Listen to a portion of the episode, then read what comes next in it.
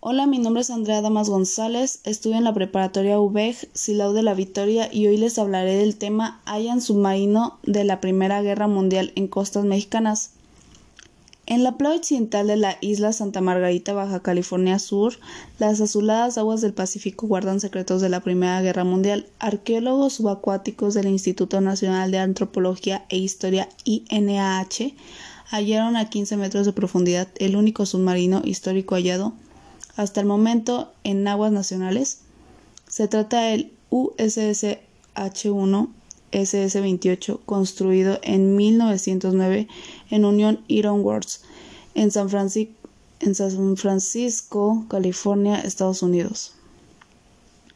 Este se llamaba originalmente Wolf y le cambiaron el nombre a H1 en 1911 fue el modelo estrella de la Marina norteamericana para el patrullaje de la costa atlántica de Long Island. Durante la Primera Guerra Mundial, el 6 de enero de 1920, justo en el H2, emprendió su regreso a California en la costa este.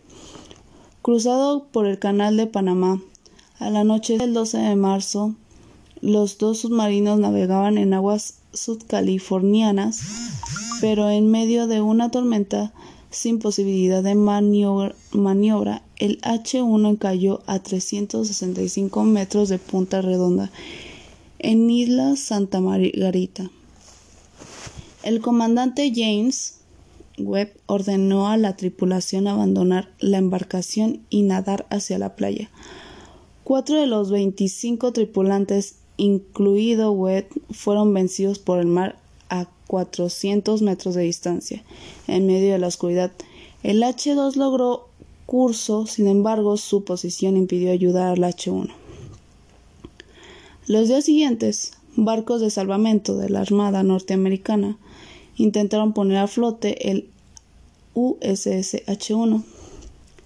Después de intensas maniobras, se fue a pique y el 12 de abril su nombre quedó grabado en la lista de la Marina de Guerra norteamericana. Le siguieron rumores de búsquedas organizadas por expertos de naufragios, quienes decían haber visto su casco. Las expediciones de retorno fueron incapaces de encontrar el fantasmal precio. Esta es una pieza del siglo XX en el rompecabezas histórico. En 2016, el INAH recibió un aviso sobre la presencia de un submarino histórico hundido en la Avia Magdalena al occidente de la isla Santa Margarita, en Baja California Sur. De acuerdo con los informantes locales, el H1 se había vuelto a ver hacia tres años cuando pobladores del puerto Alcatraz guiaron a un pescador deportivo a lo que ellos pensaban era una roca. El sitio fue víctima del saqueo por los componentes del Bronze para que el fotoreportero Alfredo Martínez lo relocalizó y dio aviso al INH. Ahora el H-1 forma parte del gran rompecabezas histórico de la navegación en el Pacífico mexicano, que especialistas de la Subdirección de Arqueología Subacuática SAS del INAH intentan armar. Roberto Junco, titular de el SAS, comentó que el nuevo precio coloca una pieza del siglo XX al rompecabezas y dio a conocer los avances del proyecto para estudiar y conservar esta embarcación, realizado justo con el arqueólogo George de la Unidad de Arqueología de la Marina norteamericana y convencido como prueba de piloto para visualizar al patrimonio cultural sumergido en beneficio económico de las comunidades cercanas al sitio. Desde que se recibió aviso de la presencia del submarino, el INAH ha realizado dos temporadas de inmersiones. La primera es 2017, con una exploración de reconocimiento en la cual por medio de dos buceos a poco más de 14 metros de profundidad se tomaron fotografías y medidas generales del precio mediante el método tradicional con cinta de medir, tablas y lápiz narró Junco. La estructura se colapsó y se observa el área de controles y más adelante la de torpedos. La parte de torreta también está colapsada. El estado del casco es malo y donde éste se ha perdido hay múltiples agujeros que dejan ver el esqueleto del submarino.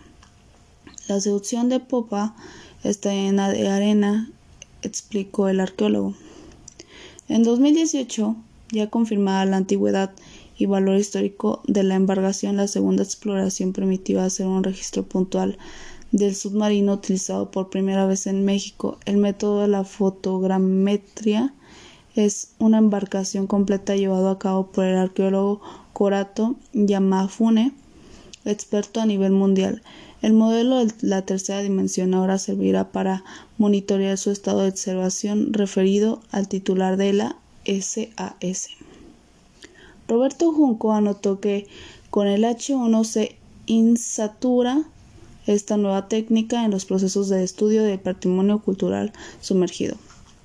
A 80 años del nacimiento del INAH, la fotogrametría se convierte en una herramienta del trabajo cotidiana sin dejar que el lado las tradicionales, lo cual construye un parteaguas y un cambio de paradigma, paradigmas en la manera con la que se hace arqueología subacuática en México.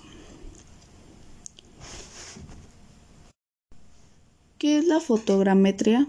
Para explicar la manera fácil en que consiste la fotogrametría, Junco dijo al H1 que se le tomaron miles de fotografías a lo largo y ancho. Enseguida, mediante un programa de cómputo que unieron las imágenes para crear un mosaico por medio del software.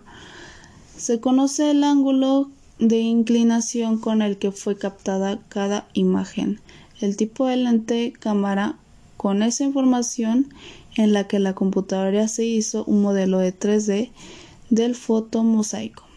Con dicho software podemos analizar elementos muy pequeños.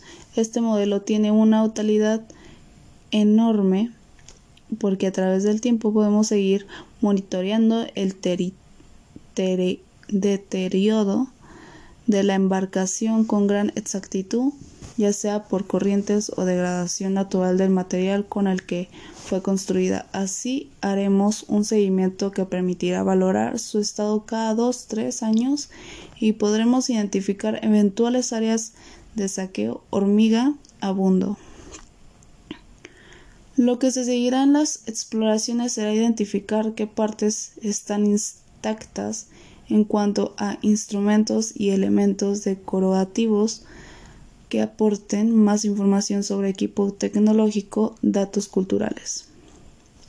El hallazgo del precio también ha permitido estrechar lazos con colegas norteamericanos, comentó el titular de la SAS, a quienes se le dio parte de inmediata una vez que confirmó la presencia del submarino histórico de aguas mexicanas.